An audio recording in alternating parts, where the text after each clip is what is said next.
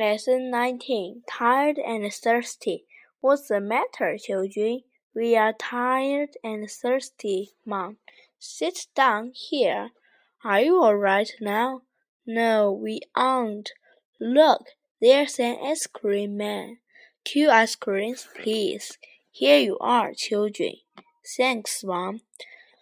These ice creams are nice. Are you all right now? Yes, we are, thank you.